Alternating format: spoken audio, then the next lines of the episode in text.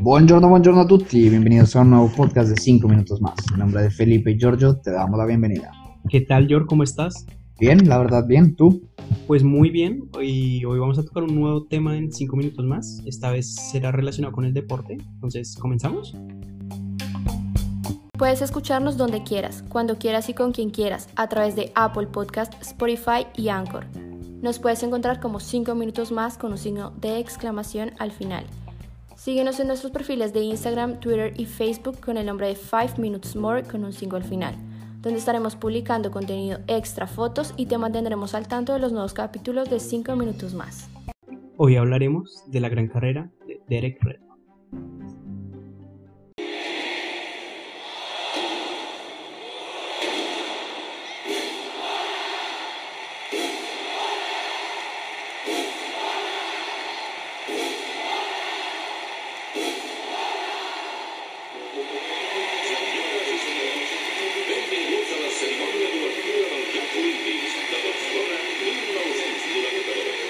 Estamos en el Estadio Olímpico de Montjuic, donde se celebraron los Juegos Olímpicos de Barcelona de 1992. En aquel entonces Sudáfrica volvía a participar en la cita olímpica después de 32 años de haber sido petada por su política racista apartheid. Alemania parecía siendo una única nación y Rusia se presentaba a la cita internacional con una nación tras la desaparición de la Unión Soviética. Pero los Juegos Olímpicos del 92 nos dejarían momentos memorables, como por ejemplo el momento que protagonizó el atleta Derek Redmond junto a su padre. Y es que Derek no ganó ninguna medalla, ni estableció ningún récord mundial. Redmond hizo mucho más que eso.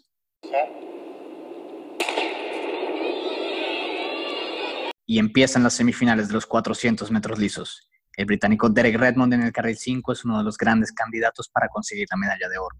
Los favoritos, el cubano Hernández, el estadounidense Luis y el propio Redmond lideran la carrera, todo parece indicar que será una gran competencia, hasta que a mitad de la prueba sucede algo que marcaría la vida del joven Derek, de su padre, y dejaría una huella en la historia del deporte.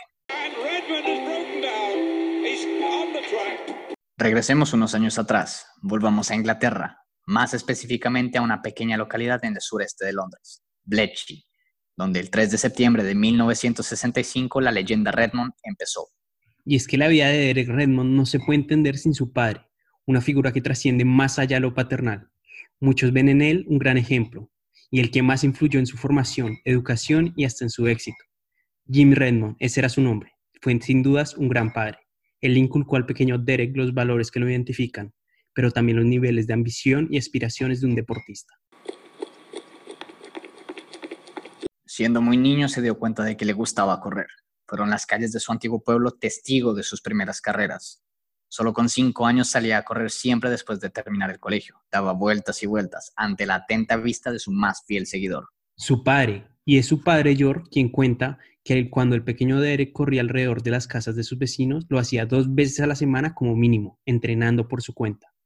De hecho, sería su padre quien paraba en la puerta de su casa y con un cronómetro en mano medía lo rápido que iba.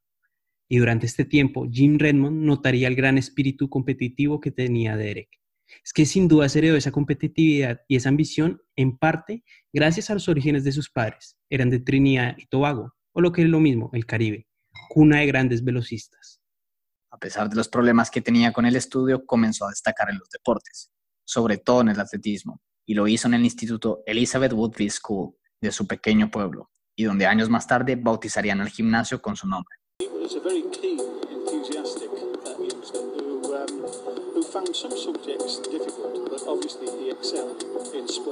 Derek seguiría progresando como atleta, pero para dar el gran salto definitivo y ponerse en las condiciones físicas perfectas, se trasladó a la ciudad de Birmingham. Allí Tony Hadley se hizo cargo de su carrera.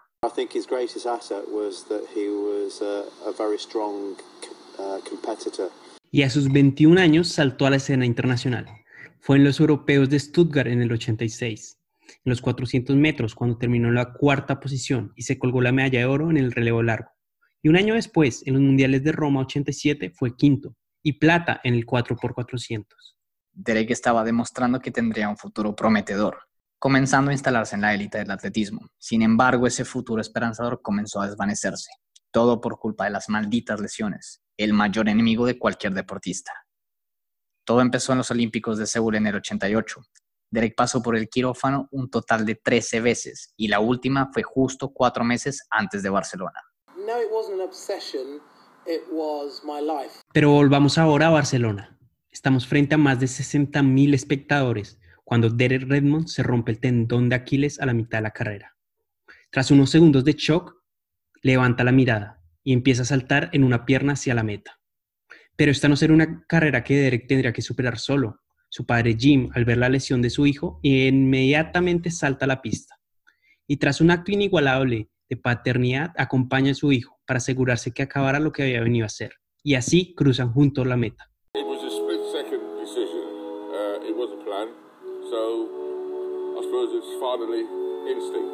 couldn't believe he was on the track, and he just said to me, "You can stop. You don't need to do this."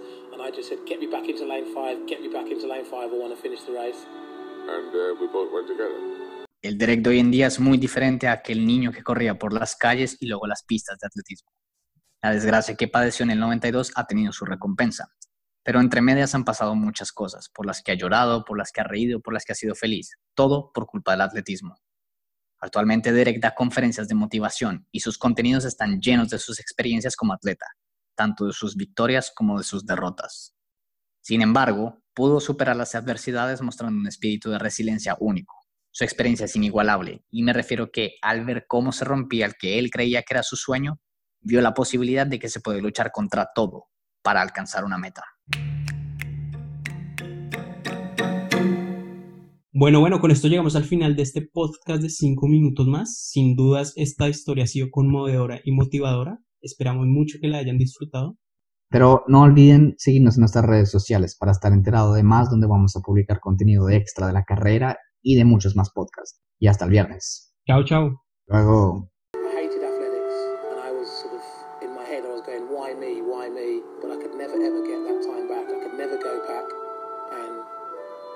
re-replicate that race, win it, get into the final and win a medal.